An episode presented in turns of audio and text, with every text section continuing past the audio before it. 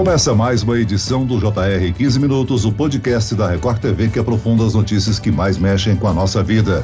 O presidente russo Vladimir Putin foi por 15 anos espião da KGB, o serviço secreto da extinta União Soviética. Há mais de três décadas, ele chegou ao alto escalão da política da Rússia. E durante este período, essas três décadas, cada vez mais a imagem de líder autoritário e que não se submete aos interesses do Ocidente vem se firmando. Um homem que está no comando de um dos maiores países do mundo há mais de 20 anos e que decidiu pela invasão de uma nação vizinha, deixando grandes potências sem saber direito como reagir. Qual a história de Vladimir Putin e como ele dominou a política da Rússia nas últimas décadas? O que levou Putin a optar pela invasão da Ucrânia, desafiando os Estados Unidos e a Europa? Eu converso agora com o advogado especialista em direito internacional, Maurício Eichel. Bem-vindo, doutor.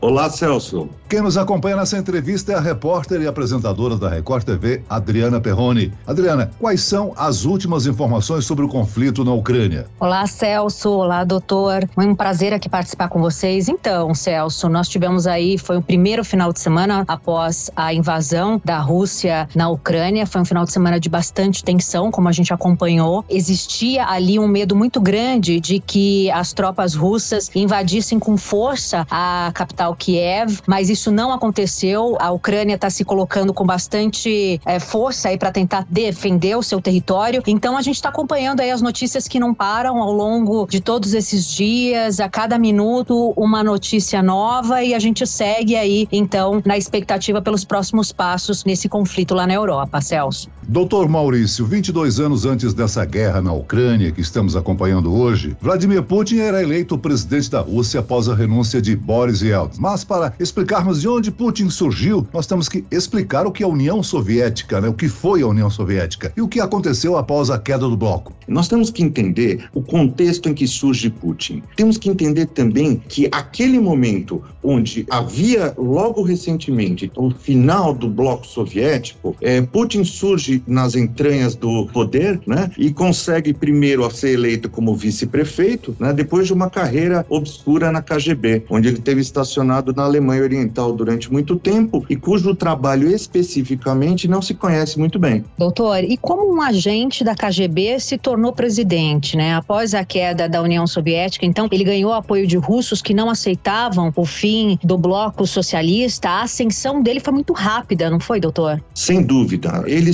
seguindo esse perfil linha dura, esse perfil pró-soviético arraigado, esse entendimento de direito e mais, sendo um senhor da guerra por excelência, acabou trazendo esse discurso pró-Rússia como algo muito evidente. E também soube muito bem caminhar dentro das entranhas do poder soviético. Sabe-se que ele sempre usou até de coação de meios complicados, de perseguição e assassinato de opositores, quer dizer, ele sempre teve um perfil que a gente pode dizer praticamente mafioso. E isso permeou a sua vida desde o início. Né? Sabe-se que ele era muito pobre, logo em tenridade começou a participar da pobreza, de situações de gangue e outras coisas mais e foi salvo pelo judô, né? Quer dizer, ele conseguiu encontrar no esporte algo que tirou ele daquele eixo mundano que ele estava inserido, né? Depois disso, ele começa a fazer uma carreira, mas sempre muito focado em conveniência e também, como a gente pode colocar, em benefícios pessoais, né? Ele começou a ascender financeiramente, teve o primeiro carro quando mudou para a Alemanha, que já trouxe para ele uma visão diferenciada, né? Na Alemanha Oriental não se conhece o trabalho dele, mas sabe-se que a KGB tem um, espírito de espionagem histórico. Ou seja, é o que se conhece, o que se via, é que ele andando nas entranhas conseguia, através do suborno, da coação né, e da força, porque ele é uma figura de força, uma figura que sempre teve isso como sua principal característica. E isso também foi visto pelos russos né, como algo pós a queda do bloco soviético, como uma retomada da Grande Rússia. E é essa figura que ele passou a representar. É, doutor, ele, inclusive ele sempre fez questão, principalmente nos primeiros anos de mandato, de exibir a, a forma física, ele como judoca, esportista,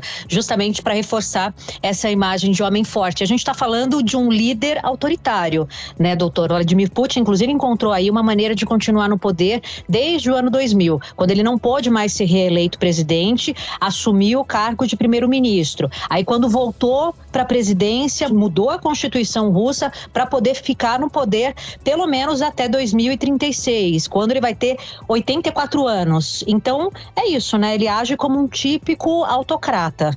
É sim, é um autocrata, um ditador, um senhor da guerra, alguém que deseja ser um sucessor de Stalin, né? uma pessoa que sempre teve todas as ex-repúblicas soviéticas sob sua zona de influência. E depois você vê que ele foi para cima da Chechênia, né, onde houve aquela guerra da Chechênia, que ele utilizou de uma série de argumentos fabricados, né, de atentados de terroristas chechenos, onde se viu que eram agentes da antiga KGB, que fizeram e derrubaram dois prédios na capital.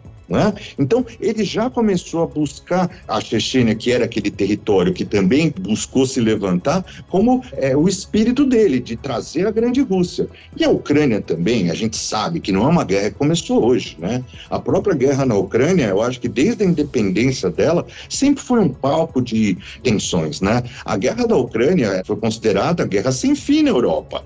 É, era um problema de com milhões de mortos e, e, refugiados, isso não é novidade, né? Inclusive agora, quando a gente teve é, a anexação da Península da Crimeia em 2014, é uma declaração de guerra. Por quê? Porque você tomou uma parte do Estado vizinho. Então é, é, guerra clássica, né? E a Ucrânia sempre foi um território disputado, né? Já foi Polônia, já foi Lituânia, né? ela já passou por um monte de situações de divisão e união e simplesmente o que que acontece? Putin é aquele autocrata, senhor da guerra que sempre manteve não só a região como o mundo em xeque, né? Ele apoiou o, Bashar Assad na Síria, né? Ele tem influência, bom, a gente pode dizer a histórica, mas a gente sabe que basicamente o perfil imperialista que o Putin representa nada mais é de um grande espírito que vem lá desde a Revolução Comunista. Agora, doutor Maurício, além de toda a manipulação da lei que Putin realizou para se manter no poder, há acusações de fraudes em todas as eleições. A oposição lá é tratada com mão de ferro no país, né? A invasão da Ucrânia é uma oportunidade de desviar a atenção da oposição que Putin sofre internamente? Quais forças o apoiam dentro da Rússia? Veja, ele é apoiado por todas aquelas forças conservadoras, pró-soviéticas, extremamente nacionalistas. Tanto é que o discurso dele, né, ante os grandes oligarcas, né, essa batalha que ele teve da influência política com relação ao, ao grupo dos setes, né, Inclusive, você tem claramente, apenas como um exemplo, a situação do Boris Berezovsky, né? Você percebe, ele foi assassinado fora do país. Como é que você vai entender? Quer dizer, ele vem tomando né, as posições estratégicas, né, controle de gás, o controle inclusive com relação à própria Europa, que ele mantém refém. Né? Isso é uma verdade que é indiscutível. Tanto é que, antes dessa situação de guerra, a própria Rússia já vem comprando ouro e dólares há quase décadas. Né? Quer dizer, eles já imaginam todas as sanções que vão acontecer. Porque é uma guerra e que é isso, né? Quer dizer, ele usa muito esse discurso de russo, de independência. Tanto é que aquelas duas regiões lá de Luhansk e Donetsk, ele sempre levantou esse espírito pró-Rússia, que vocês não são ucranianos, né? Então, assim, esse é um discurso que sempre ocorre, né, com aquele foco na antiga União Soviética, né, e que isso é inexorável. Doutor, agora o presidente, ele mudou um pouco a postura dele ao longo desses 22 anos, né? No início lá, no primeiro mandato, ele até tinha uma boa interlocução com países do Ocidente, isso foi mudando ao longo dos anos e sobram polêmicas nesses 22 anos da era Putin. A gente tem a invasão da Crimeia, a própria guerra da Chechênia, que o senhor bem citou, apoio a ditadores do Oriente Médio, imagem perante os outros líderes não é algo que o preocupa, né? Ele não está muito preocupado com a imagem que ele passa para o mundo. Não, realmente o foco dele é voltado para dentro, né? E justamente é isso que é se perpetuar no poder, algo que é muito típico da política russa. Você sabe que todos os seus antecessores tiveram caracteristicamente grandes mandados, né? É o berço do comunismo, é o berço do radicalismo, do pensamento radical. Sempre foi. E eu acho que o, o Putin ele reflete exatamente esse espírito, né? Ele coloca o mundo em xeque, não é de hoje. Desde a Segunda Guerra Mundial, esse espírito vem surgindo, ele só personifica, né? E o que acontece com relação aos Estados Unidos? Na era do Obama, ele já praticamente estava com a intenção de fazer essa invasão, isso já é claro. Com relação ao Obama, ele já pensou nisso, né? Quando entrou Trump, ele se recolheu. E agora, vendo a situação do Biden, que é indiscutível, né? Eu tive nos Estados Unidos, eu vi, ele é considerado alguém absolutamente nulo. Ele está cego, dormindo na cadeira. E a Kamala Harris é alguém que está escondida, não se sabe deles agora.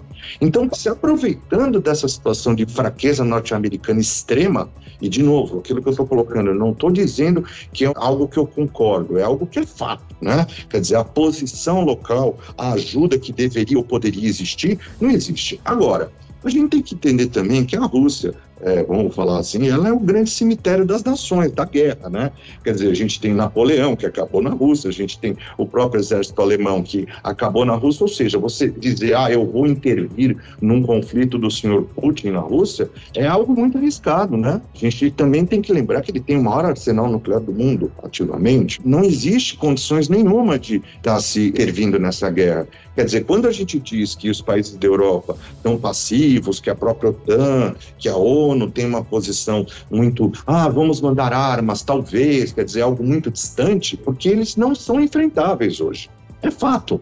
Né? Quer dizer, uma guerra que não se teria é, expectativa se houvesse oposição. Portanto, ele se sente confortável sim, de fazer guerra sim, de invadir os estados vizinhos, porque considera a Ucrânia parte da grande Rússia, é fato, todos os demais países, né? E tem também, a gente tem que entender é, que eles chamam de buffer zone, né? Grande zona de proteção, né? Porque tem o Erdogan também embaixo, que também está fazendo política. É muito delicada essa situação. Agora, doutor Maurício, o senhor citou aí que o Putin, ao longo dos últimos anos, amealhou reservas para a Rússia, né? Em termos de dólar, de estratégia, naquilo que ele é fornecedor, que o país é fornecedor, principalmente para a Europa. Agora, o senhor acredita que essa posição dos Estados Unidos e da Europa de bloquear financeiramente os bancos, as economias das oligarquias russas, não vai crescer uma oposição interna a Putin?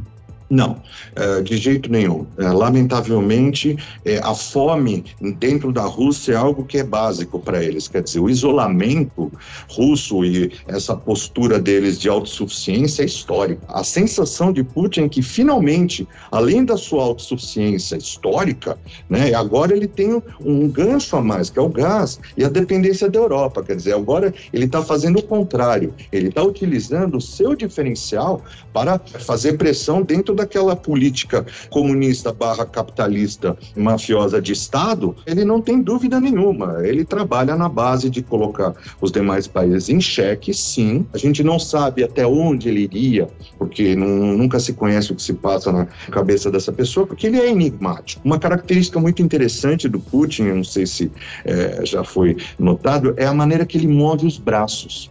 Né? Ele não move os braços em mesma cadência.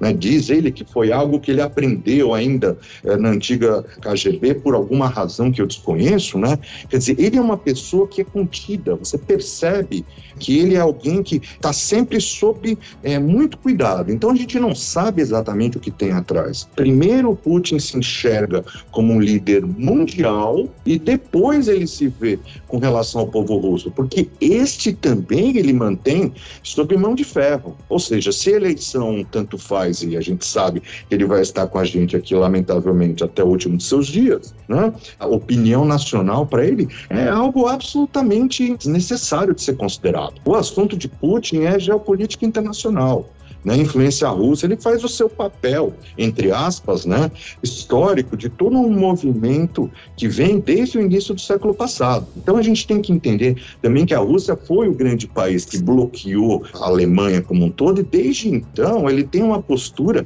que ele está sentado em cima né, daqueles países todos do bloco. A gente sabe disso, né? E assim, e cobrando pedágio de todos eles, né? isso é fato. Muito bem, chegamos ao fim desta edição do 15 Minutos. Eu agradeço a participação e as informações do advogado especialista em Direito Internacional, Maurício Eichel. Obrigado, doutor. Muito obrigado, Celso. Muito obrigado, Adriana. E agradeço a presença da repórter e apresentadora da Record TV, Adriana Perrone. Adriana. Celso, eu que agradeço muito o convite. Obrigada, doutor. Um abraço. Esse podcast contou com a produção de Homero Augusto e da estagiária Larissa Silva, sonoplastia de Marcos Vinícius, coordenação de conteúdo Camila Moraes, Edvaldo Nunes e Deni Almeida, direção editorial Tiago Contreira, vice-presidente de jornalismo Antônio Guerreiro. E eu, Celso Freitas, te aguardo no próximo episódio. Até amanhã.